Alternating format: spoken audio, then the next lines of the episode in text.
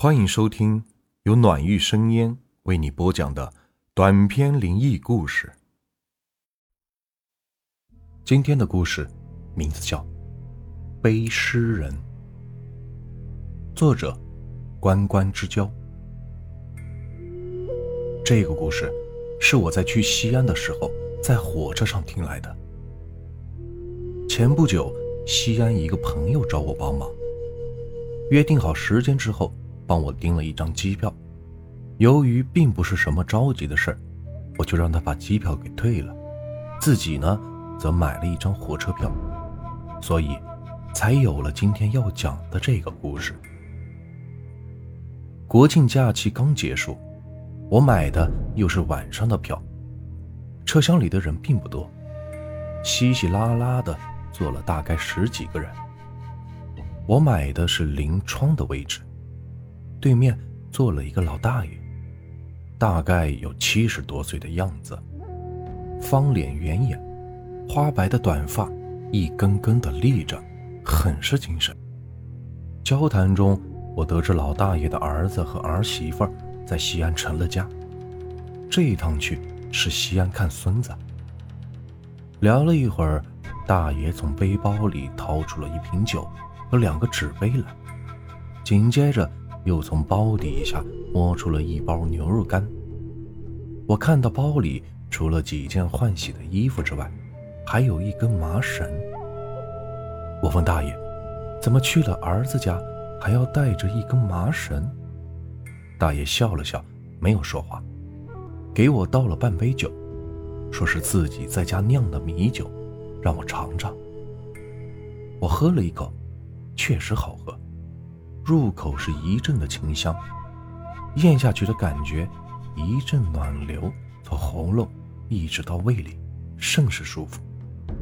虽然我并不懂酒，但是还是忍不住说了一句：“好酒。”半瓶白酒下肚后，我俩的话是渐渐的多了起来。得知我喜欢听人讲离奇古怪的故事之后，大爷。跟我讲起了那根麻绳的来历。我没想到，一根不起眼的麻绳，背后竟然是一个鲜为人知的职业和一段离奇古怪的故事。又喝了一大口酒之后，大爷缓缓地为我讲述了他的故事。我出生在一九四九年，下面。有三个弟弟和一个妹妹。我的父亲呢，是一个木匠，手艺很好。那个时候的家里生活虽然不算富裕，但凭借着父亲的好手艺，也是吃喝不愁的。我们村是在山脚下，山上呢有一个寺庙，当地人都称它为石头庙。庙里。只有三个和尚，一个方丈和两个武僧。我从小就喜欢武术，终于，在我九岁的时候，家里经不住我的软磨硬泡，把我送到了石头庙里，跟着两个师傅练武。我从小就很聪明，学东西也很快，再加上我又喜欢，两个师傅也都很喜欢我。也教了我不少的本事，可惜后来我父亲染上了赌博，没几年就把家底输了个精光，还欠下了不少的债务。欠的钱也还不上，每天家里都有人去要债，没钱呢就拿家里的东西，一来二去，家里除了睡觉的床，就剩下了四面墙。后来，父亲忍受不了这样的日子，抛下我们全家，就跑了。那年，我十六岁。我知道母亲拉扯我们兄妹五个并不容易。我也长大了，想减轻家里的负担，我就辞了两位师傅，下山找活干。那年代，挣钱是不容易啊。光有一身的本事是不行的，每个月挣的钱还是不够家里的开销。直到我遇到了我的师傅，不是教我本事的师傅，而是能让我挣钱的师傅。我在机缘巧合下认识了他。我的师傅是一位背尸人。得知背一趟尸体能挣到我平常一个月挣的钱时，便有了拜师的想法。当天晚上，我师傅便给我讲起了背尸人的由来。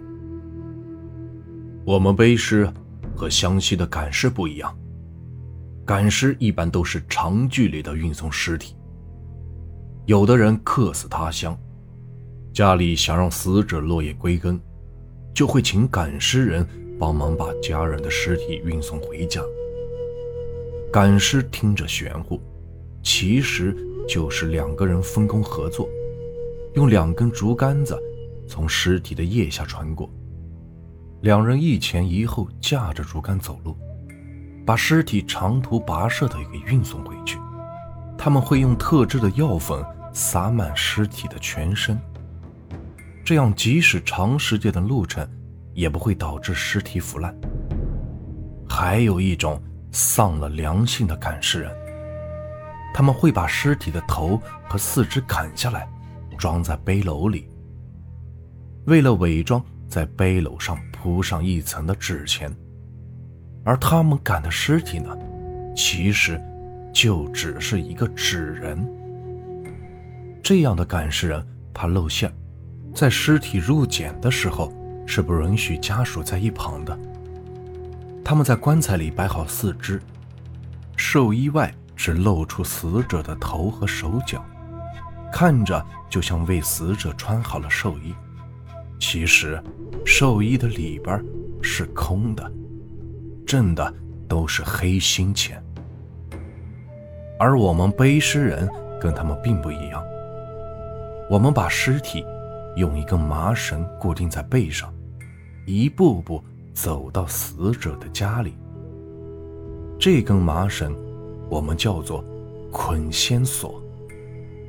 我们一般都走得不远，有的是人死在了家里，而祖坟在山上，那么。就需要把尸体运到山上去。有的家属不敢，有的是怕一路奔波劳累，这个时候就需要我们把尸体背到山上的祖坟里安葬。但更多的是挖坟刨尸的生意。有的人家家里的孩子英年早逝，家里想给死者配阴婚，就需要。找一具刚下葬的异性的尸体合葬，这个时候，他们就会找到我们。有的是已经找好了尸体，只要我们背来就可以了；有的则需要我们帮忙找尸体。当然，后者我们挣得更多。听到这里，我的心里有点不好受。这明明是在挣死人的钱。但当时家里的情况实在是容不得我多考虑了。当下，我给师傅磕了三个响头，便办了事。随后，我师傅又跟我讲起了背尸人的规矩。所谓背尸人的规矩，就是一背三不背。所谓一背，重点就是在一个背字，尸体一定是要背在背上送过去的。扛或者抱等其他任何姿势都不行。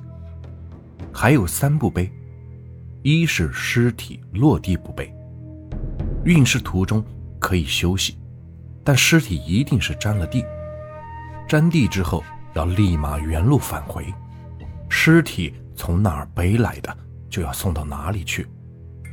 二是捆仙索断不背，捆仙索无论如何都不能断。背尸中捆仙索一旦断掉，不光要把尸体原路送回去，而且这辈子也不要再赚背尸这份钱了。三是尸体有意不背。背尸中，如果尸体有起尸等异样，要立马把尸体送回去，而且恭恭敬敬地磕四个头才能离开。这些都是背尸人老祖宗传下来的规矩。我们挣的是阴阳两界的钱，是见不得光的生意。一定要记住，千万千万不能坏了规矩。说完，师傅给了我一个麻绳，说：“以后这就是你的捆仙索。是编好了之后，缠上一层艾草，在桐油里泡过的。一来，艾草可以辟邪；二来，桐油里泡过要比普通的麻绳结实得多，一辈子都用不断。就这样，我成为了一名背尸人。”跟着我的师傅，开始了六年的背尸生涯。期间，我跟着师傅走遍了大江南北，上过无数的山，也背过无数的尸体。这行来钱快，有活的时候，我们爷俩就合伙给人背尸；闲的时候，就到处吃喝玩乐。我以为日子会这样重复的过下去。谁知道不久之后的一次背尸，竟成了我背尸生涯的终结。那年，我二十二岁，也是我成为一名背尸人的第六年。那年的生意不好，我们师徒二人几个月都没有开张。我师傅索性丢下了我，去了山西办事，把我丢在了山东境内的一个山脚下的县里。我一个人无所事事，每天都是喝酒睡觉，有兴致了就去山上转转，爬爬山，打点山里的野味解解馋。一天，当地一个人偷偷的找到了我。这人从政，在当地也是非常的有名气。他的儿子前不久因病去世，晚上给他托了一个梦。想给儿子配一个阴婚，女尸已经找好了，就在这座山上。前天刚下的葬，我连夜把女尸送到山脚下就行。我本来想拒绝的，一来师傅不在，二来这人的背景实在是特殊，可他开出的价钱是我普通的十倍之多。我想了想。连着几个月，我和师傅都是无所事事，便咬牙答应了下来。我之所以能答应，也是因为我是有底气的。